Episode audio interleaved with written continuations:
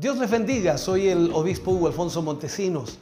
La palabra de Dios para nuestras vidas está llena de esperanza y nos muestra los principales pilares de la fe en nuestro Señor Jesucristo. Te invito a ver con mucha atención el siguiente mensaje. Esperamos que esta palabra pueda bendecir y fortalecer tu vida. Te invito a ver el mensaje de Dios.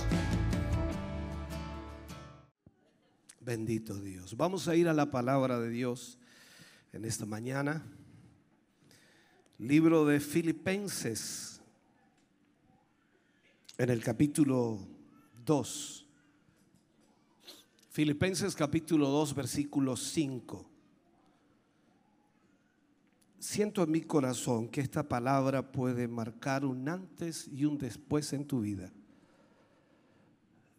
Creo que si logras entender lo que en esta mañana recibirás de parte del Señor, toda tu vida será cambiada. Y yo espero que sea así. Filipenses capítulo 2, versículo 5. Leemos la palabra del Señor, lo hacemos en el nombre de nuestro Señor Jesucristo.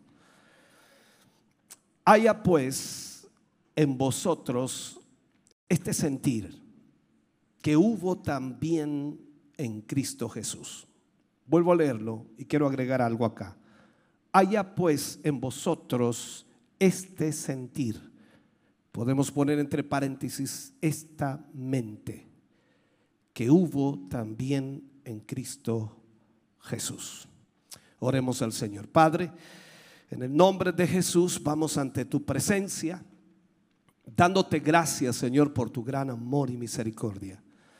Gracias te damos a ti, Señor, porque hoy hemos sido bendecidos a través de tu espíritu fluyendo aquí, tocándonos y ministrándonos a través de la oración y también de la alabanza.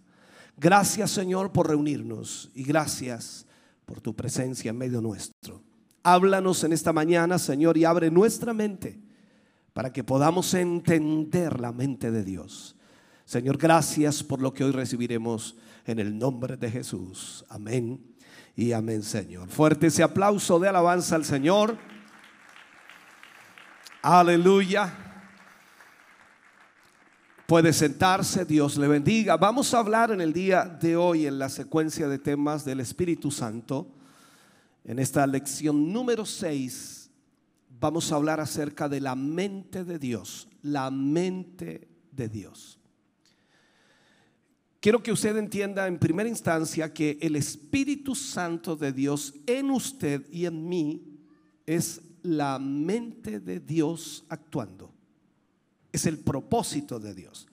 Jesús les había dicho a los discípulos que cuando viniera el Espíritu Santo, Él les guiaría a toda verdad y a toda justicia, que les enseñaría todas las cosas.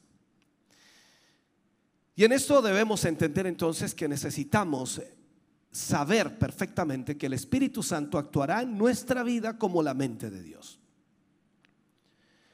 Yo no tengo ningún problema en esta mañana de convencerte de que, por supuesto, si crees en la Biblia, que el Espíritu Santo es la mente de Dios. Lo veremos a través de la escritura y lo veremos a través de lo que estaremos hablando hoy día. Pablo escribió a la iglesia en el libro de Corintio y dice, ¿quién conoce las cosas de Dios? Excepto el Espíritu de Dios. O sea, estoy parafraseando ese versículo. Lo que Pablo está diciendo entonces es que el único que conoce las cosas de Dios es el Espíritu de Dios. Y a través del Espíritu de Dios nosotros podemos conocer las cosas de Dios. Entonces la habilidad de conocer está en la mente.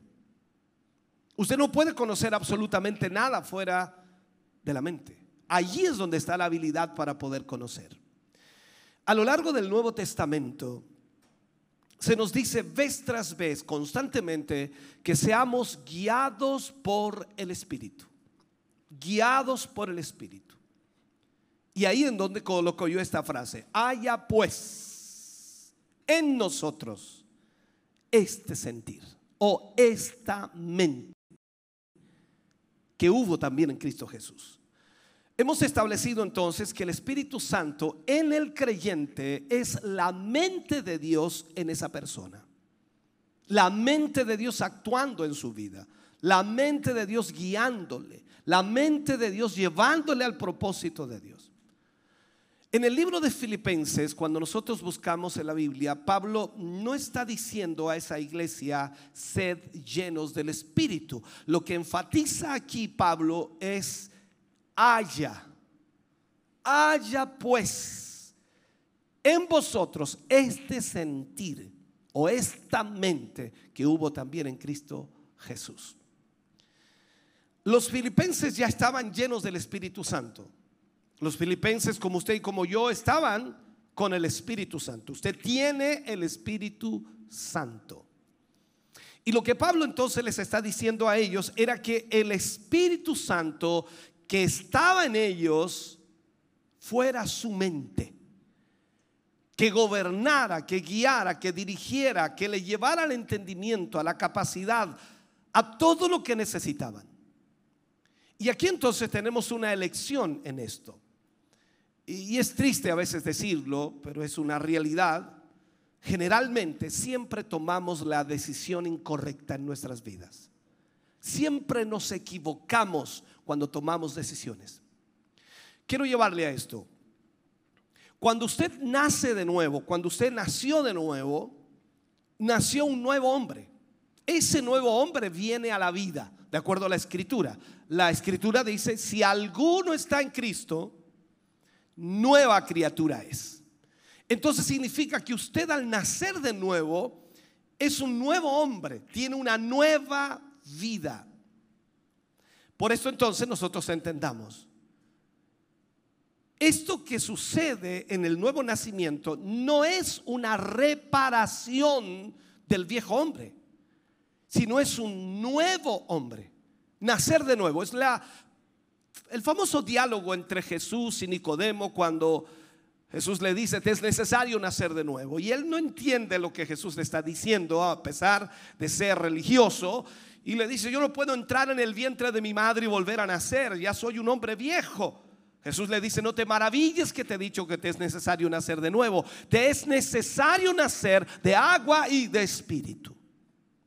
Por lo tanto, cuando hablamos aquí entonces del nuevo hombre, no hablamos de una reparación del viejo hombre o un arreglo del viejo hombre, sino hablamos de un nuevo hombre. Por lo tanto, en el cuerpo de un creyente verdaderamente nacido de nuevo hay dos personalidades distintas. Está el viejo hombre y está el nuevo hombre. Lo vemos también reflejado en la situación del padre que trajo a su hijo para que oraran los discípulos por él y no pudieron echar fuera ese demonio. Eh, Jesús le dice, si crees, puede suceder. Él le dijo, creo ayuda a mi incredulidad. Él creía, pero al mismo tiempo era incrédulo. Es una cosa extraña para nosotros, pero esa es nuestra triste realidad. Una parte nuestra cree y la otra no. Por lo tanto, en el cuerpo de un creyente, como dije, está ese viejo hombre y está ese nuevo hombre. Lo que Pablo está diciendo en realidad a la iglesia de Filipenses aquí es que todos absolutamente todos los que formamos parte de la iglesia, tenemos que tener esta mente. O sea, esta mente de Dios tiene que ser nuestra mente. En otras palabras, nos está diciendo que tienes que, por tu propia voluntad, rechazar lo carnal, rechazar la mente carnal y aceptar la mente espiritual o aceptar lo espiritual. Y esa es una decisión que nosotros debemos tomar. Dios no nos forzará a hacer aquello, sino que nos deja la libertad de escoger. Y vas a tener que hacer eso. El Espíritu Santo, como dije, no te va a forzar a escogerle, no te va a forzar a elegir a Dios, sino que tú debes hacerlo libremente, rechazar la mente carnal y aceptar la mente espiritual. Eso debe ser por nuestra propia voluntad, por nuestra propia decisión. Y ahí es donde debemos tomar entonces una decisión en cuanto a la voluntad de Dios. ¿Queremos o no queremos hacer la voluntad de Dios? ¿Queremos o no queremos vivir bajo los preceptos de Dios, bajo la orden de Dios, bajo el mandato de Dios? ¿Queremos o no queremos? Y esa es la razón por la cual debes familiarizarte con la Biblia, constantemente leer en la palabra de Dios. ¿Para qué? Para que sepas lo que Dios está diciendo. Pero para que su mente, para que su mente, la mente de Dios, sea tu mente, debes decidirlo. Es una decisión. Y esto es importante marcarlo. Debemos hacerlo por nosotros mismos. Y si se lo permitimos, Él será nuestra mente. A pesar de que el Espíritu Santo haya entrado en nuestra vida, quiero que aprendas esto. A pesar de que el Espíritu Santo esté en nuestra vida, ¿cuántos tienen el Espíritu Santo aquí? Y no hablo de la llenura, hablo de ese espíritu que tenemos desde que conocimos al Señor y desde que aceptamos al Señor. El Espíritu Santo, el sello del Espíritu Santo está en nosotros. Entonces, a pesar de que ese Espíritu Santo haya entrado en nosotros, podemos continuar operando en el ámbito de la mente carnal. Ahora entiendes entonces por qué tanta diversidad o tanto, tanta complejidad en la vida cristiana. Ahora entiendes por qué tantas personas hacen tonteras en la vida cristiana en vez de estar viviendo para Dios. ¿Por qué? Porque lastimosamente, a pesar de tener el Espíritu Santo, de haber sido llamados por el Señor, aún seguimos operando en la mente carnal. De hecho, podría decir yo que casi el 95% de la actividad de la iglesia cristiana en todo orden es producto de la mente carnal. Hacemos casi todo sin Dios casi todo sin Dios. Y la escritura dice, hermanos queridos, que hay caminos, esto es mente, que hay caminos que al hombre le parecen derecho, pero su fin es camino de muerte. Miremos esto. Tener la mente carnal entonces es muerte. Y esta debe ser rechazada por nosotros y debemos nosotros entonces aceptar la mente espiritual. La mente carnal debe ser rechazada y en su lugar debe ser aceptado el camino o la mente espiritual, tal como dice la escritura en un pasaje, ningún ojo de buitre puede ver. Eh, cuando la Biblia tiene la palabra ver y aparece allí en los versículos la palabra ver, habla acerca de conocer, se refiere por supuesto eh, el entendimiento entender las cosas. Hay, hay un camino, hay una mente que no es vista por el ojo de ningún hombre. Pablo también lo explica de otra manera tratando de eh, darnos más claridad. Dice que el hombre carnal no discierne las cosas que son del Espíritu. Porque las cosas del Espíritu se deben discernir espiritualmente. Entonces, cuando tú no entiendes lo que aquí ocurre, cuando tú no entiendes lo que sucede, cuando tú no entiendes el porqué de las cosas, es porque estás mirando con tu mente carnal, estás viendo con tu mente carnal. Tú tienes la capacidad de comprender a totalidad lo que está ocurriendo. Cuando vemos en el libro de Job, lo que es un buitre, en este caso, el buitre es un animal carroñero que se alimenta de animales muertos. Esta es la mente carnal. Y Dios dice que la mente carnal no puede ver los caminos de Dios. Solo el Espíritu Santo en el creyente puede ver esto. Solo el Espíritu Santo puede guiarnos a las cosas de Dios o llevarnos al propósito de Dios. Entonces, para llegar a donde Jesús está, debemos tener la mente de Dios. Queremos llegar, por supuesto, a esa verdad. ¿Para qué? Para que Dios pueda impactar nuestro espíritu. Para que Dios pueda obrar en nuestro espíritu con esa mente de Dios. Déjeme explicarle esto humanamente. Toda, toda habilidad en la mente toda la función del ser humano es concebida o coordinada por la mente. Todo nace de aquí. Trataré de explicárselo.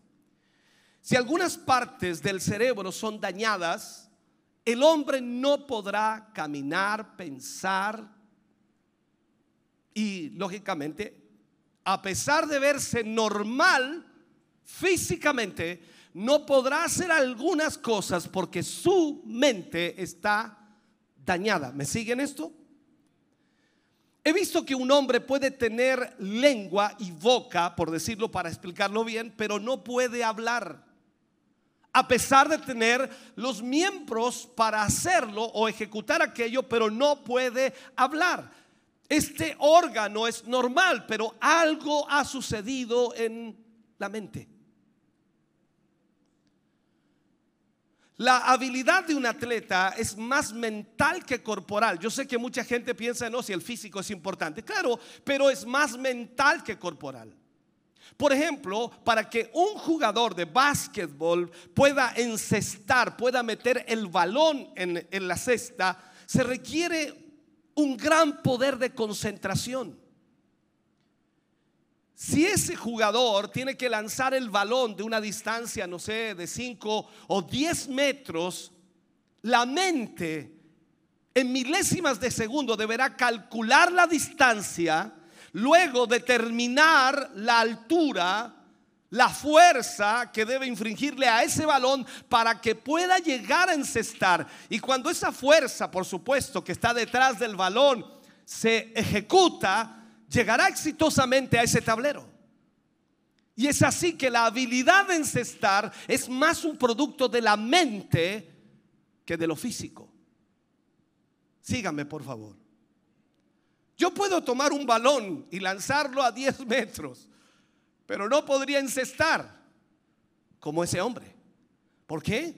Porque él aprendió a concentrarse. Tiene la habilidad que la mente le fue dando para poder practicarlo una y otra vez. Entonces, lo que es verdad para él, también es verdad para un músico. Vamos a poner ese ejemplo. He observado, y creo que usted ha observado los tecladistas, no como lo hacen. Aquí tenemos a nuestro hermano, que ese es un teclado, pero normalmente en un órgano, cuando tocan, tiene eh, eh, eh, música abajo, por decirlo, tiene sonidos abajo, tiene sonidos en el teclado y tiene también que mirar la pauta y tiene al mismo tiempo que mirar al director. O sea, tiene que él concentrarse de tal manera que los pies están tocando abajo, los dedos están corriendo por el teclado y tiene que estar su vista en la pauta más el director. Y la mente tiene que concentrarse en eso para poder llegar a hacerlo perfectamente. Esa habilidad de hacer eso no está en las manos, no está en los pies. Aunque sin duda alguien puede decir qué manos tiene este hombre, pero todo nace de acá. Yo tengo unas buenas manos, quizás. y quizás tengo también buenos pies pero no puedo tocar el teclado ni puedo tocar ese instrumento porque la habilidad de tocar el teclado está en la mente y no en las manos. Ahora, por supuesto, si mis manos estuvieran atrofiadas o adormecidas, no podría hacerlo aunque tenga una buena mente. Estamos claros. Pero todo nace de allí. Ahora, yo puedo golpear el teclado una y otra vez tratando de sacarle sonidos, tratando de tocar algo y cansarme de hacerlo, pero no podré tocarlo realmente. Pero si se pudiera, voy a poner esto, si se pudiera trasplantar la mente de ese tecladista a mi mente, ¿me sigue? Si se pudiera trasplantar la mente de ese tecladista a mi mente, entonces yo podría tocarlo con mis manos, con mis pies, porque todo está aquí en la mente. Y aquí es donde podemos ver entonces la importancia de tener la mente de Cristo. ¿Cómo pensaba Cristo? ¿Cómo, cómo Cristo veía las cosas? Él decía, para el hombre todo es imposible. Para Dios, todo es posible. Ahora, lo que es verdad en lo natural también es verdad en lo espiritual. O sea, con la mente de Cristo en la iglesia, imaginémonos, con la mente de Cristo en la iglesia, en el creyente individualmente, y la iglesia también tendría su habilidad, la habilidad de Cristo. Porque con la mente de Cristo viene su habilidad. Con esa mente, volviendo al tecladista, en mi cabeza, entonces vendría la habilidad de poder tocar ese instrumento y hacerlo extraordinariamente. Entonces cuando la mente de Cristo viene a mi mente, la habilidad de Cristo viene a mí. Pensemos un poco. Él resucitó de los muertos y la iglesia puede resucitar a los muertos. Si Él sanó a los enfermos, echó fuera a los demonios. ¿Me sigue? Abrió los ojos a los ciegos, hizo andar a los cojos, entonces también nosotros podemos hacerlo. Si permitimos que esta mente sea nuestra mente. El hombre en su descubrimiento ha aprendido que lo puede concebir, lo puede lograr, lo puede hacer. ¿Sabe usted que los psicólogos modernos dicen eso? ¿A qué me refiero? Ellos dicen que si un hombre puede concebir algo en su mente, al final de este puede eh, lograrlo, obtenerlo.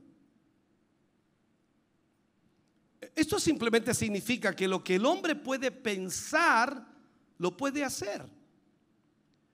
Si en su mente él puede visualizar algo, lo voy a llevar más allá, puede traerlo a la existencia. Si él quiere crear algo, quiere hacer algo, quiere construir algo, lo puede llevar a la existencia. El único requisito es la habilidad de ver eso en la mente, de tener la capacidad de imaginarlo detalladamente para poder crearlo. Si no me entiende todavía, déjeme ir más atrás entonces. Veamos los logros del hombre hoy. Estoy hablando, por supuesto, a través de este micrófono. Otros me están viendo a través de esta cámara. Y este micrófono, esa cámara, ha sido producida por hombres. Y muchos otros equipos que hoy tenemos en este lugar. Todo esto fue alguna vez un pensamiento en la mente del hombre. Esta calidad de sonido, esta calidad de imagen, de colores, todo fue imaginado por alguien. Todo el sistema computarizado en algún momento fue simplemente un pensamiento en la mente del hombre. Pero a causa de que el hombre pudo pensarlo, pudo hacerlo. Así es como vemos que todas las maravillas de esta edad moderna, hermano querido, alguna vez fueron un pensamiento en la mente de un hombre. Por ejemplo, piensa en cualquier tipo de automóvil. Esa maravilla de transporte una vez fue un sueño en la mente de un hombre. Hoy día los modelos son increíbles la tecnología adherida a ellos son increíbles. Hoy vemos esos sueños de otros hombres creados y hechos una realidad, porque la mente lo concibió, fue capaz de producirlo. Ahí vemos también lo mismo que Usted imagina muchas veces hacer en su casa esa transformación, esa pared que quiere mover y quiere hacer acá algo especial en la cocina, no sé, quiere hacer algo y usted al final lo imagina primero en su mente, lo ve allí, luego lo lleva al papel, luego lo lleva a las medidas, luego lo lleva a los materiales y al final lo logra hacer y dice quedó lindo, quedó hermoso y pensar que estuvo aquí primero. Hace algunos años atrás, no, recuerdo exactamente, cuando se colocó un vehículo en Marte, usted supo de eso, ¿no? Aquellos científicos lo enviaron a través de 300 millones de kilómetros en el espacio. 300 millones de kilómetros en el espacio. Lo pusieron en Marte y enviaron allí fotos tridimensionales a color a este mundo, de ese mundo prohibido. A lo largo de todo el regreso, más de 300 millones de kilómetros de espacio, este vehículo con sus cámaras envió fotos de regreso y las puedes ver hoy hoy día a través de Google, o sea, los puedes buscar allí. Y quiero decirte algo que te, va a sonar eh, un poco raro. Dios no hizo eso. Escúchame, Dios no hizo eso. El hombre hizo esto con el cerebro que Dios le dio. Quiero que entiendas esto. alguien tuvo que concebir eso, alguien, alguien lo concibió, alguien lo imaginó y su mente empezó a trabajar para lograr aquello. Logró en realidad lo que su mente había visto. Logró colocar un vehículo espacial en Marte. Entonces todo esto indica, hermano querido, que la, la, utilidad del cristiano no está en sus libros de aprendizaje, no está en su habilidad musical, sino está estrictamente en su habilidad de ser guiado por la mente de Dios a través del Espíritu Santo. Usted y yo sabemos que hay un límite en la mente natural hay un límite. Hay cosas que a usted le provocan cierto estrés, presión, porque no alcanza, no logra entender, trata de descifrar esto, aquello, pero no logra. Es como que choca con una muralla. Pero cuando hablamos de la mente de Dios, no tiene límites.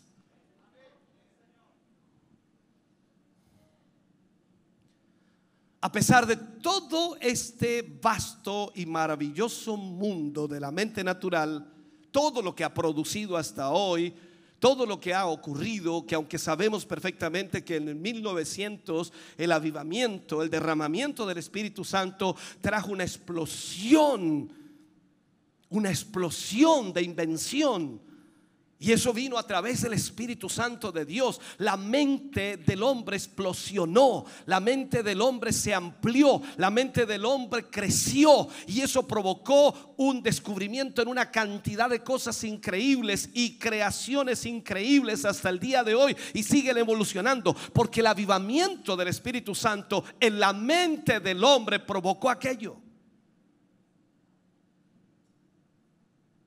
Hoy tenemos un límite en nuestra mente humana. No podemos concebir, hay cosas que no las entendemos, hay un límite en lo que podemos lograr, en lo que podemos alcanzar. Veamos por un momento a Albert Einstein, quizás uno de los hombres más inteligentes sobre esta tierra. Su teoría de la relatividad ha producido algunas o algunos de los descubrimientos más asombrosos de todas las épocas. Su pensamiento y su logro han cambiado drásticamente nuestro mundo. Fue la teoría del señor Einstein la que de alguna manera condujo a la división del átomo, lo cual, lo cual dio, por supuesto, y vino la bomba atómica y todo un nuevo mundo de poder. Sin embargo, con toda su habilidad de pensar, él se habría reído de usted y de mí si hubiéramos sugerido que este universo puede detenerse. Si usted le dice a las mentes más inteligentes de esta tierra que este universo puede detenerse, que esto que está dando vueltas de repente se detiene. Para la mente humana hay límites, para la mente de Dios no hay límites. Cuando un hombre empieza a pensar con la mente de Dios, rompe las barreras impuestas por la mente carnal. Miremos por un momento, déjeme llevarlo a la Biblia para explicarle lo que estoy tratando de decirle. Veamos a Josué. Josué estaba en una batalla y esa batalla había sido violenta, pero el enemigo estaba huyendo. Josué con su ejército había quebrantado la moral del enemigo. Había quebrantado absolutamente todo y el enemigo estaba apurado para huir. La victoria estaba a portas, en sus manos, todo estaba dado. Si él fusionando al enemigo, entonces él tendría la victoria. Pero la noche se acercaba y la batalla, por supuesto, tendría que ser suspendida hasta, hasta la otra mañana. Josué sabía que si el enemigo no era vencido ahora mismo, se reagruparía, se reorganizaría. Durante toda la noche tendrían cómo poder reorganizarse y toda la victoria de ese día, todos los hombres que murieron ese día hubieran sido en vano. Mientras el hombre de Dios pensaba en esto, el pensamiento de Dios viene. El pensamiento de detener el sol vino a su mente. Sígueme, por favor. Esto es más grande que lo que tú lees ahí nada más. Esto es mucho mayor. El pensamiento de detener el sol. Yo no creo que Josué haya oído una voz de Dios diciéndole, detén el sol sino que tuvo un pensamiento, porque el Espíritu de Dios estaba en él, la mente de Dios actuando en él, el pensamiento del Todopoderoso, tan lejano a la mente natural, tan lejano totalmente a lo que podría Josué pensar. Probablemente Josué tuvo que sentarse para poder entender lo que estaba recibiendo en su mente. Su pensamiento consideraba, consideraba detener no tan solo el sol, la luna, estaba considerando detener al universo completo. Cuando tú ves, hermano querido, todo lo que te enseñan del sistema solar, de cómo se mueve, todo está en movimiento, todo, todo, absolutamente está en movimiento. Las billones de estrellas allá arriba los soles, los planetas, las galaxias, todo está en movimiento constante. Todo eso está en movimiento al unísono. Quiero explicarte esto. Si detienes a uno sin detener el resto, habría un caos allá arriba.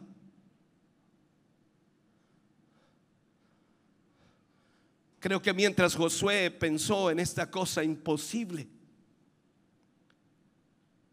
llegó a él que tal pensamiento tenía que venir de la mente de Dios. No es algo que tú piensas todos los días, oh, me voy a levantar, voy a detener el sol por un rato. No, eso, eso, no lo piensas tú, tu mente no es capaz de pensar eso. Su mente era totalmente incapaz de tener esos pensamientos. Pero aquí vemos a Josué sin ningún titubeo. Se puso de pie y le ordenó al sol que se detuviera en el lado del valle y a la luna que se quedara quieta. Y la orden, la orden de ese hombre bajo la unción del Espíritu Santo, el universo se detuvo. Wow.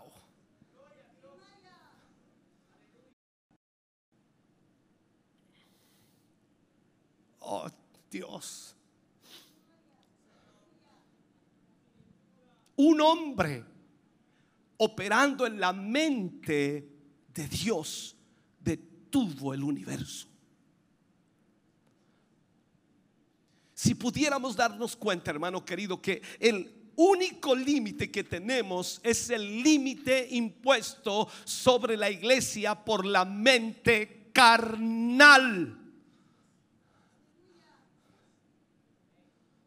Pero la mente de Dios no tiene límites. Porque la Biblia lo dice, esta Biblia, la Biblia que tú tienes, dice que para Dios nada hay imposible.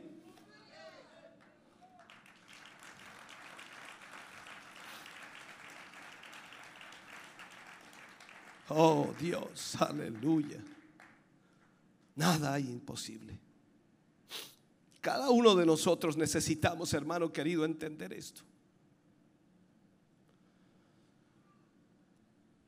La mente carnal lamentablemente rige la iglesia hoy. Decimos con nuestras acciones, con nuestras oraciones, que hay algunas cosas que Dios no puede hacer. Eso es un insulto al Todopoderoso. Es un insulto al Dios Todopoderoso. Un pastor cuenta que un día en la noche, en un servicio de oración, él estaba leyendo las peticiones de la iglesia como lo hacemos acá. Y una mujer se pone de pie allí en la congregación y le pregunta a toda la congregación si podían orar por su hermano. Todos se asentaron y dijeron, amén, amén, amén. Y ella sigue hablando, dice, él era un obrero en un tren, se cayó del tren y el tren lo atropelló cortándole las dos piernas. Ella había estado con él todo el tiempo de su recuperación y ahora que su vida estaba fuera de peligro, ella había vuelto a la iglesia y se había parado esa noche para pedirle a la iglesia que oraran por su hermano, pidiendo a la iglesia específicamente que oraran para que Dios restaurara sus piernas.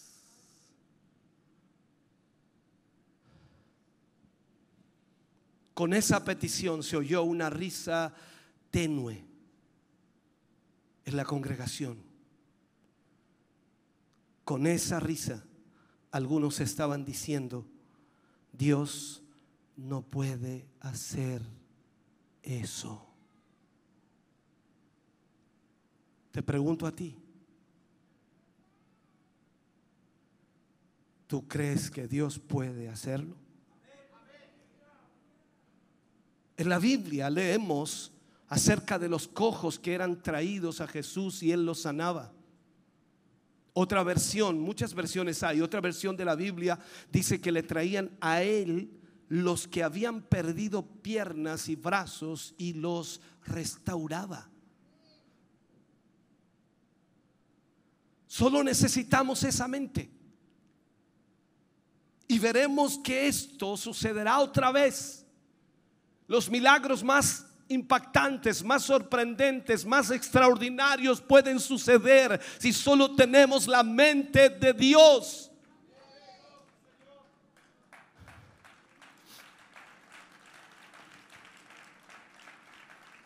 Si podemos permitir que esa mente sea nuestra mente, entonces nosotros veremos otra vez, otra vez, hermano querido, a la iglesia levantarse en la habilidad de Dios, porque entiéndame, si la iglesia se mueve en la mente de Dios, le aseguro, le aseguro, operará bajo la mente de Dios y los milagros sucederán. Esa historia que acabo de relatarte no termina. El pastor sigue hablando y el pastor sigue contando y dice, por un momento pensé explicarle a la hermana que no debería pedir tal cosa porque eh, en realidad era difícil, ah, o mejor dicho, imposible de acuerdo a lo que yo tenía eh, claro en mi mente. Pero el Espíritu Santo me detuvo antes que hablara, dice. Y cuando estaba a punto de empezar a hablar, Dios me habló al oído y me dijo, ten cuidado, ten cuidado con lo que vas a decirle no me limites. No vaya a ser que hagas creer a esta mujer que yo no puedo hacerlo.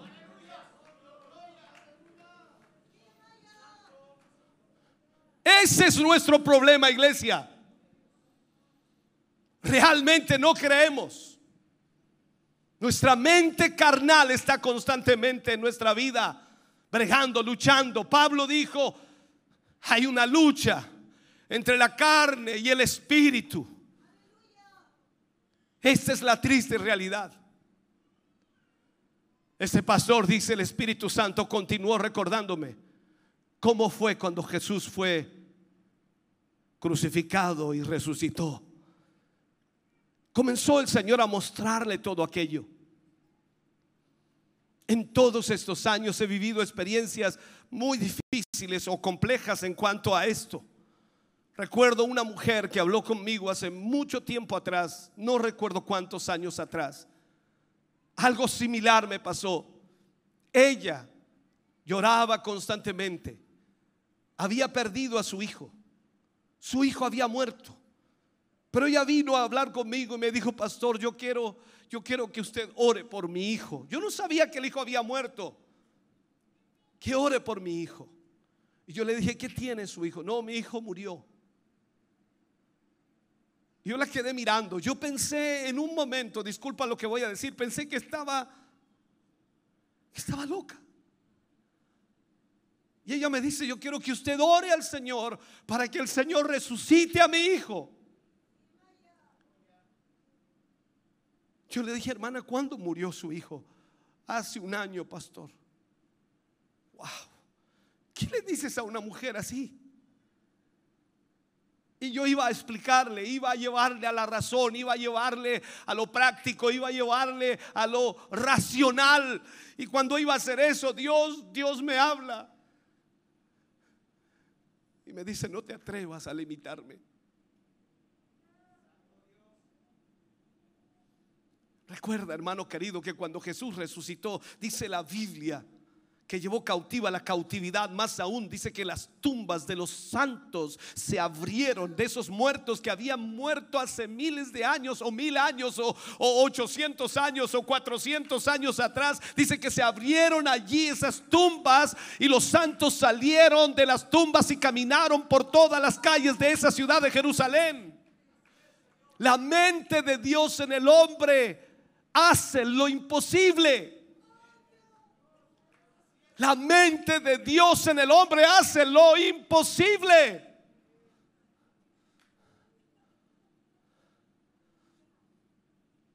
Tal como la mente del hombre, tal como la mente natural puede, puede ser incrementada por el entrenamiento, por el conocimiento, por la, por la educación, así la mente espiritual puede ser incrementada en nosotros. Es algo emocionante ver cómo, cómo el mundo de un niño pequeño aumenta a medida que se desarrolla. A medida que su pequeña mente comienza a desarrollarse. Es increíble. La pequeña mente es tan frágil, tan, tan frágil, pero al mismo tiempo es tan fértil y tan hábil. ¿Cómo se desarrolla? Cada semana tiene nuevas palabras para poder expresarse mejor a sí mismo, para poder que nosotros lo entendamos. Recibe nuevas visiones de un mundo grande.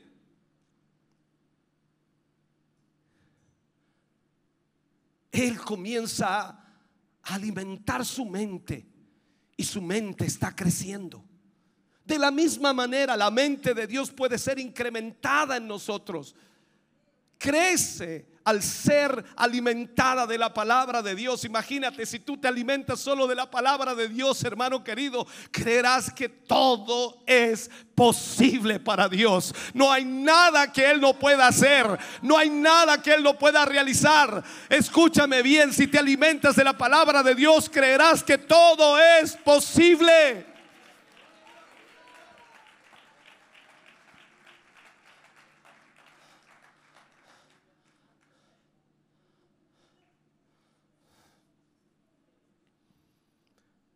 Cuando rechazamos totalmente los pensamientos de la carne, esos pensamientos que deshonran a Dios. Porque la verdad es que Dios está muy desagradado con cualquier limitación impuesta por nuestra incredulidad.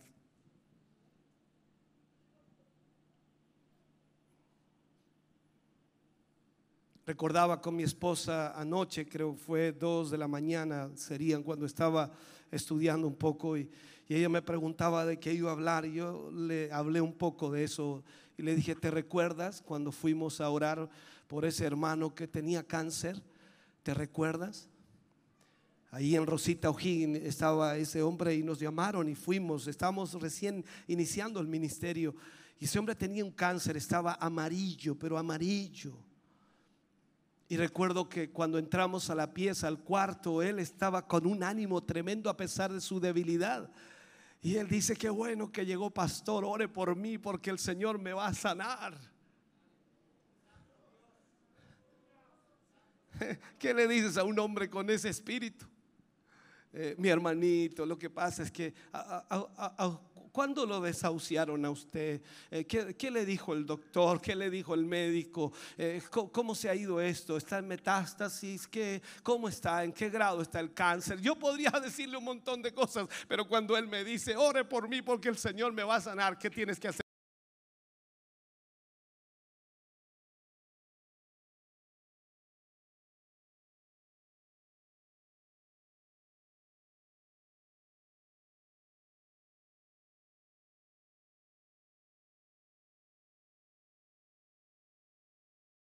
Pastor se levantó, se está afeitando. La tarde del segundo día, pastor, ¿quiere salir a caminar? Yo dije, déjelo. Pastor, lo amarillo se le está desapareciendo. ¿Sabes cuántos años más le dio de vida a ese hombre? 15 años más. No hay nada imposible para Dios. Dios es más grande que cualquier problema real o inventado que pases. Nunca debemos permitir que nuestra mente reduzca al Dios Todopoderoso. En una ocasión Dios trató conmigo acerca de su grandeza. ¿Tú crees que Dios es grande? ¿Qué tan grande es Dios para ti? ¿Sabes lo que Dios me dijo? Estaba orando. Y Dios me dijo, ¿sabes, Hugo? Tu propaganda o tu publicidad es muy barata. Miedo de hacerme más grande. Ese es nuestro problema. Cuando tú hablas de Dios, eh, Dios es bueno, el Señor te puede ayudar, el Señor puede hacer algo por ti, que tengo un tremendo problema. Eh, confiemos en la voluntad del Señor.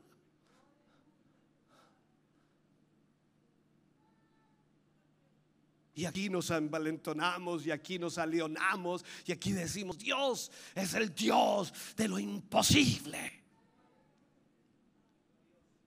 A veces nuestra publicidad es barata allá afuera. Luego me mostró el Señor que era imposible para mí, imposible para mí remotamente saber cuán grande es Él. Lo que Él quería que aprendiera era que nunca debo tener miedo de exagerar su habilidad. Porque tú dices de algunos, ah, el hermano que exagerado, que le pone color y que dice que dio aquí, dio allá, que exagerado. No tengas miedo de exagerar.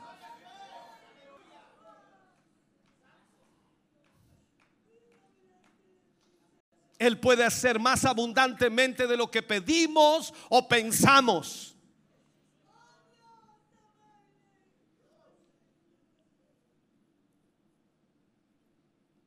Recuerdo haber leído una revista con bastante información acerca de una nueva estrella descubierta a 10 billones de años luz. 10 billones de años luz. Piensa en esto por un momento.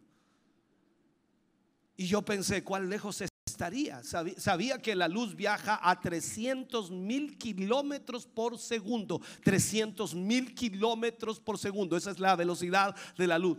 Ahora, si pudiera calcular cuántos segundos hay en 10 billones de años, multiplicar el número de segundos por 300 mil, podría saber a qué distancia se encuentra esa estrella. La Biblia dice en Job, ¿no está Dios en las alturas de los cielos?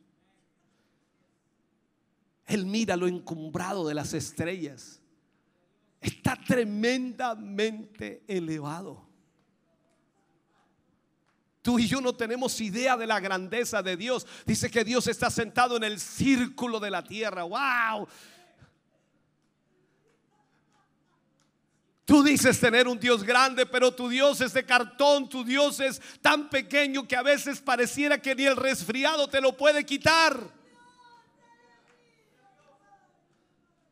Cuán grande es Dios.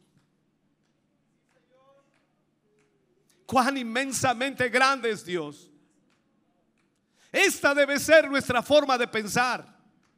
Y para que sea así debe ser el Espíritu Santo que trate con nosotros en nuestra mente.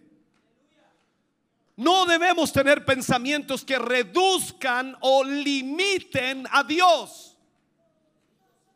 Debemos permitir que la mente de Cristo sea nuestra mente. Entonces vamos a tener, ¿qué cosa? La habilidad de Dios y podremos cumplir, hermano querido, la escritura que dice, las obras que yo hago él las hará también y aún mayores hará porque yo voy al Padre.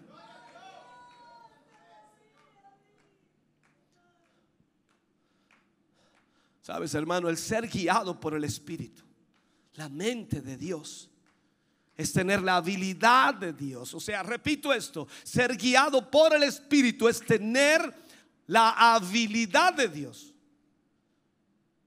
Por eso Pablo le escribe a los filipenses, haya pues esta mente, este sentir en vosotros que estuvo también en Cristo Jesús. Cuando consideras la mente de Moisés, hay muchos ejemplos, no sé si podré dártelos todos. En el momento en que Israel estaba frente al Mar Rojo, montañas alrededor, estaban sin escape, el ejército de Faraón venía detrás de ellos aparentemente todo estaba perdido, no había nada más que hacer y todo Israel estaba clamando, incluso gritando y, enojado. Y le decían a Moisés, ¿por qué nos has traído aquí a morir? El mismo Moisés se ve atrapado, pero la mente de Dios viene a él. Otra vez. Yo no creo que Moisés haya oído una voz, sino un pensamiento vino a él extiende tu vara. Extiende tu vara. Oye, hermano querido, vuelvo a decirte, no creo que haya oído una voz, pero este pensamiento, esta mente vino a él. Y eso es el liderazgo del Espíritu. Eso es el liderazgo del Espíritu Santo. Cuando el Espíritu Santo te dice, hazlo ahora, extiende esto, dile esto, háblale esto, di que se levante, di que se ponga en pie.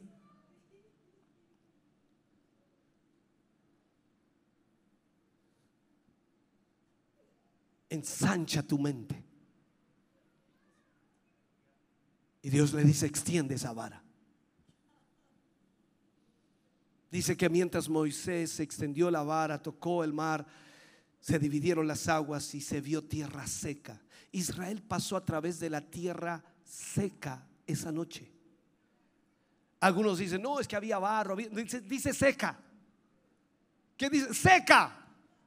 ¿Qué es tierra seca? No, recién llovió, no, seca.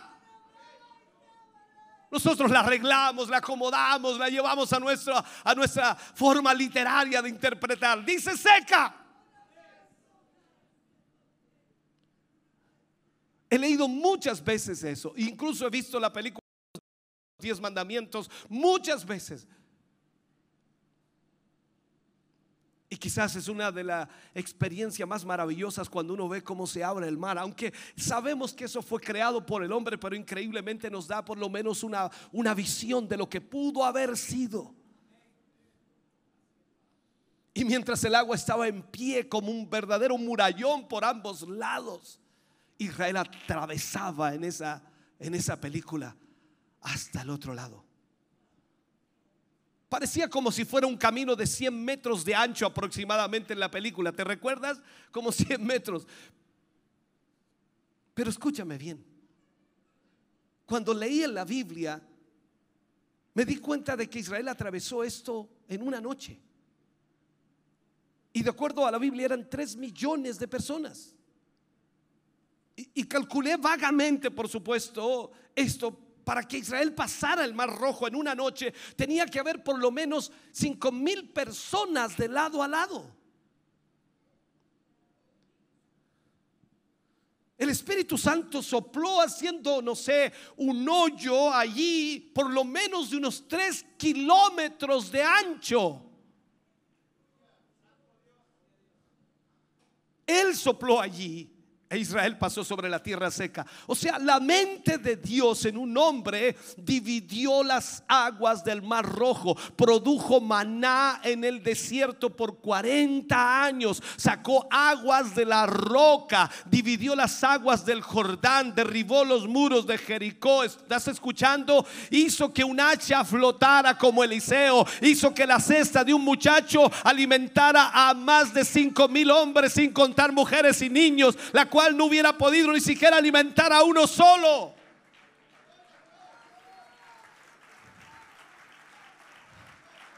Todo eso ocurrió porque la mente de Dios estaba en alguien.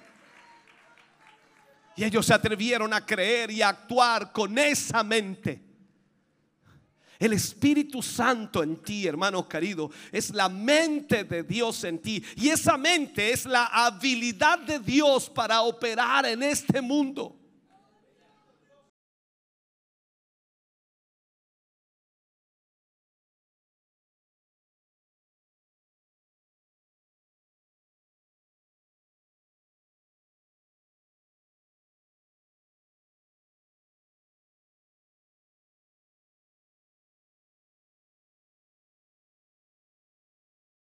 Que esta mente sea tu mente, hermano. El Espíritu Santo es la mente de Dios. Déjame terminar, cerrar. El Espíritu Santo es la mente de Dios. Lo es en el creyente. Y debe serlo en la iglesia. Si hablamos de la mente de Dios en la iglesia, colectivamente debiera estar fluyendo. Por lo tanto, la iglesia tiene la habilidad y nuestra única limitación es cuando operamos en la mente equivocada. Te llevo a la historia de nuestros días, de nuestro tiempo. Cuando vino el avivamiento en calle Azusa, puedes verlo, hay registros de eso, hay entrevistas acerca de eso. La historia cuenta que allí en ese lugar donde el avivamiento se inició, en calle Azusa, hasta los niños eran usados para hacer milagros. Ellos tenían la mente de Dios. Era una cosa tan extraordinaria. ¿Sabes lo que en, en el historial? Todos, absolutamente todos allí estaban preparados para recibir a quien entrara entraba alguien, alguien lo tomaba y lo llevaba a cierto lugar y se quedaba con él allí. Dialogaba, conversaban, ministraban el corazón de aquella persona. Y si había alguna enfermedad, ellos mismos oraban por ellos. No llamaban al predicador, al pastor, ni al diácono, ni al oficial, ni al anciano. Ellos mismos oraban por ellos. Y el milagro ocurría. Piernas se extendían, ojos se abrían, sordos oían. Hermano querido, los milagros más sorprendentes ocurrían. Llega un muchacho con una, con, con, una pierna llena de yeso. Se había quebrado su pierna en dos partes, dice la historia. Y llega allí y una niña solo de 13 años o 12 años viene y lo lleva hasta allí y le cuenta la historia al muchacho y ella ora por él. El muchacho empieza a sentir una picazón tan grande en su pierna que pedía que por favor le quitaran el yeso. Cuando el yeso fue quitado, su pierna estaba restaurada completamente, ni moretón tenía, porque Dios había hecho un milagro y Dios usó a una niña de 12 años porque tenía la mente de Dios.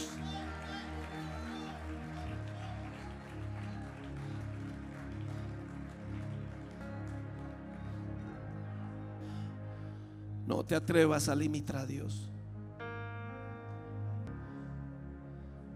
Solo a través del Espíritu Santo es como podemos tener la mente de Dios. No hay ninguna otra manera. No hay ninguna otra forma.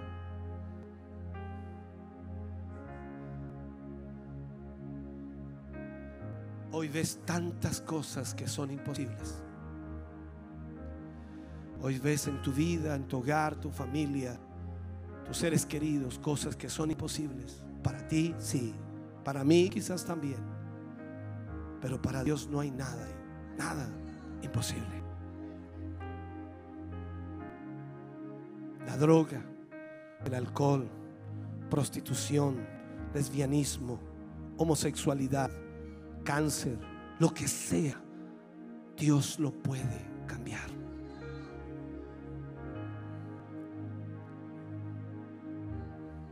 Dios lo puede cambiar. Déjame cerrar con esto, es bíblico. Jesús llega a Betania después de cuatro días.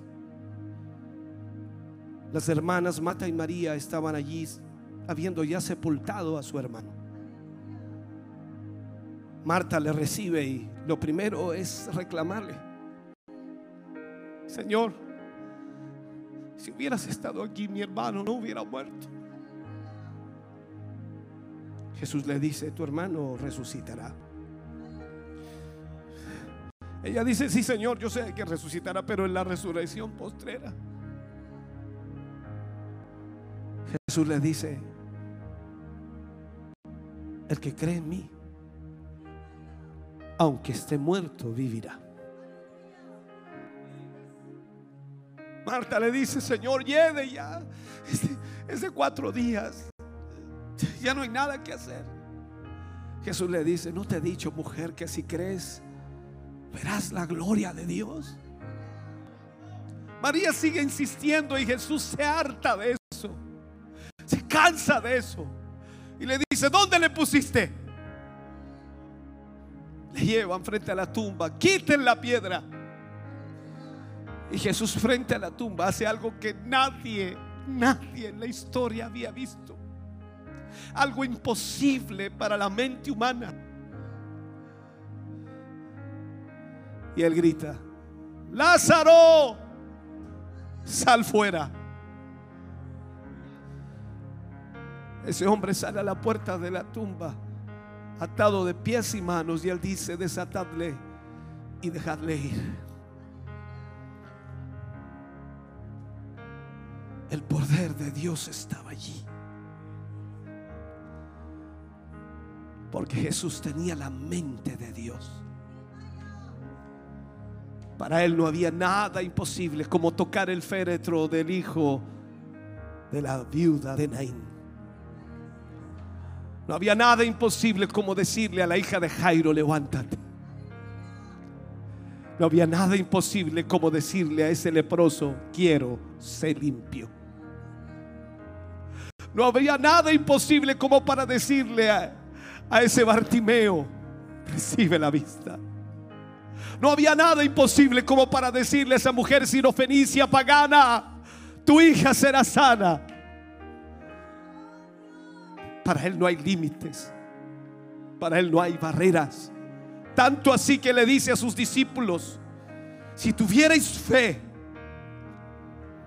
como un grano de mostaza, así de pequeña la fe, le dirías a ese monte, desarráigate y échate en el mar. Y así se haría si no dudares en tu corazón. Levántate iglesia, ponte de pie. Hay una atmósfera de presencia de Dios aquí.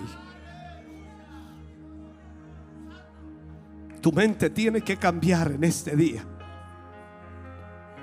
Tu mentalidad tiene que ser diferente. Ensancha tu mente, extiende tu mente. Deja que la mente de Dios fluya y los imposibles se vuelvan posibles en la mano de Dios. Permítele al Espíritu Santo obrar en ti y en tu corazón en esta mañana. Permítele al Espíritu Santo que Él haga el milagro que para ti es imposible. Nada hay imposible para Dios. Nada hay que Él no pueda hacer. No limites a Dios en tu mente. Él es el Dios de lo imposible. Él es el Dios de los milagros. Él es el Dios que puede abrir las puertas cerradas. Él es el Dios que puede levantar tu espíritu. Él es el Dios que puede sanarte y libertarte. Él es el Dios todopoderoso. No hay límites.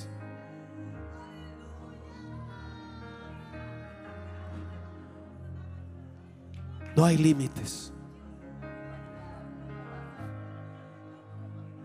No hay límites.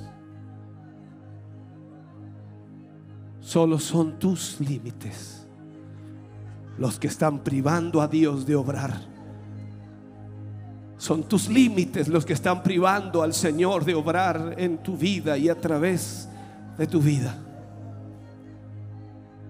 Este es el momento para ensanchar tu mente y permitir al Espíritu Santo que ponga la mente de Dios en ti. Oh bendito Jesús, aleluya.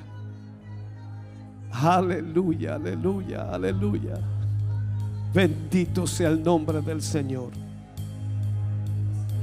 Aleluya. Ven al altar, por favor, en esta mañana. Si sientes en tu corazón de venir, ven. Ven. Oh Jesús. Oh Jesús.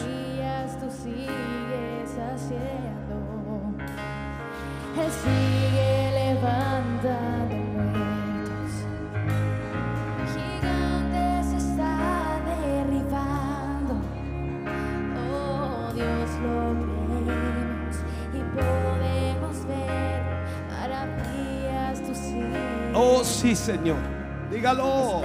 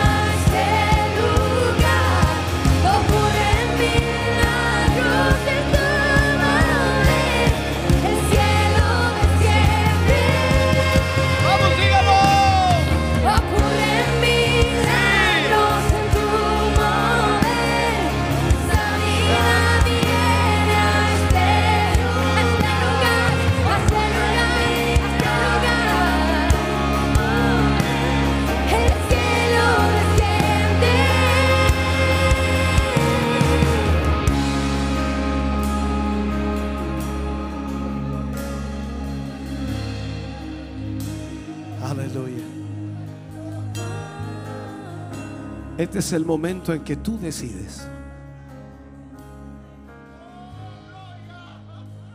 Mientras tú no decidas que Él ponga su mente en ti, nada ocurrirá. Pero si tú le permites en esta noche o en esta mañana que Él pueda poner su mente en ti, las cosas más increíbles comenzarán a suceder. Iniciando por todas tus luchas, por todas tus presiones que hoy tienes, por todas tus dudas. Todo Dios lo tratará y te llevará a otro nivel espiritual. Comenzarás a ver que para Él nada es imposible. El Espíritu Santo comenzará a obrar de tal manera en ti que verás que nada es imposible. Los médicos podrán decir algo, la gente podrá decir algo, pero en esto Dios tiene mucho que decir. Él no espera que tú creas en Él porque ves algo. Él espera que creas en Él por lo que Él es. Él es el Dios todopoderoso. Y no hay límites para quien cree en Él. Tal como lo dijo, para el que cree, todo es posible. Amplía ese todo en esta mañana. Para el que cree, todo es posible. ¿Lo puedes oír? Para el que cree, todo es posible. Él no habla de algunas cosas, Él no habla de algunas situaciones, Él no habla de algunas enfermedades, Él no habla de algunos problemas. Él dice, para el que cree, todo es posible. Padre, oramos en el nombre de Jesús. Y en esta mañana, Señor, permítenos, oh Dios amado, sentir de tu presencia, de tu espíritu en nuestra vida. Que en esta mañana cada uno de tus hijos que ha venido al altar, Señor, puedan experimentar, Señor, esa extensión de su mente, esa apertura, Señor, que necesitan, esa confianza en ti, esa fe en ti. Padre, que en esta mañana tu Espíritu Santo les guíe, les dirija. Que tu Espíritu Santo, Señor, rompa toda obra del enemigo.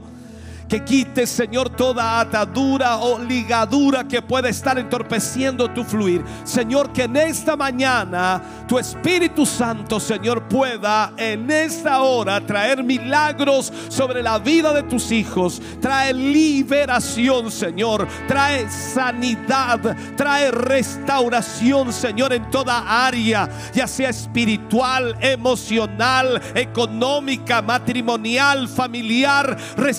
En esta mañana, Señor. Rompe, Señor, con toda obra del enemigo. Creemos en ti, Señor. Creemos en tu poder. Creemos en tu autoridad. Tu presencia está aquí, Señor. Y en el nombre de Jesús, en esta mañana, Señor, creemos que tú echas fuera todo demonio. Que echas fuera, Señor, al diablo. Que echas fuera toda enfermedad. Que te llevas toda dolencia. Que en esta mañana, Señor, tu obra es hecha en las vidas de tus hijos y de tus hijas.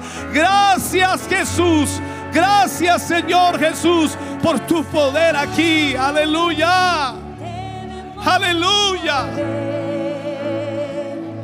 Te adoraré.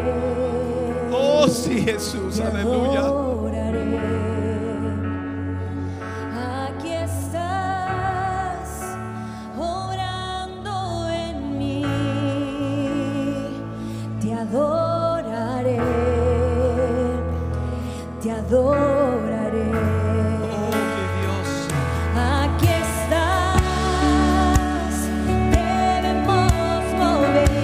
Tus manos y adórale. Te adoraré, Te adoraré, Señor.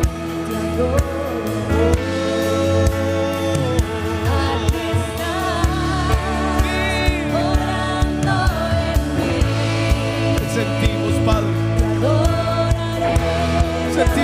Presencia aquí, Jesús.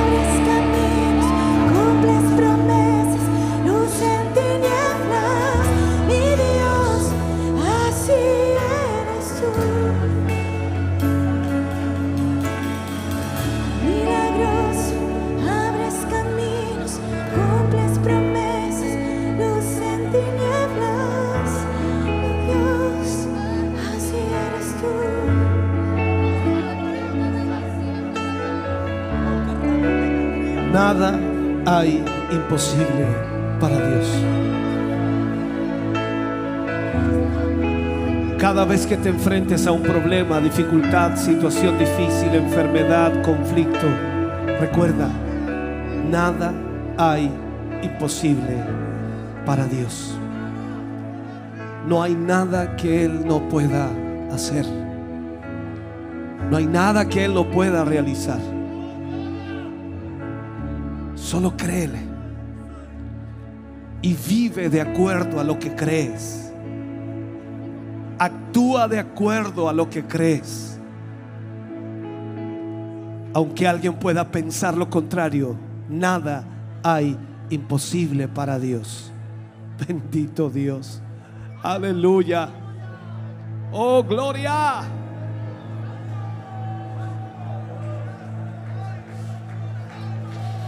Oh Señor.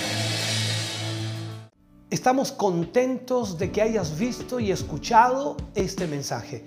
Creo con todo mi corazón que Dios le ha bendecido. Quiero invitarles a suscribirse a mis redes sociales, donde tenemos contenido que le ayudará a alimentar su vida espiritual.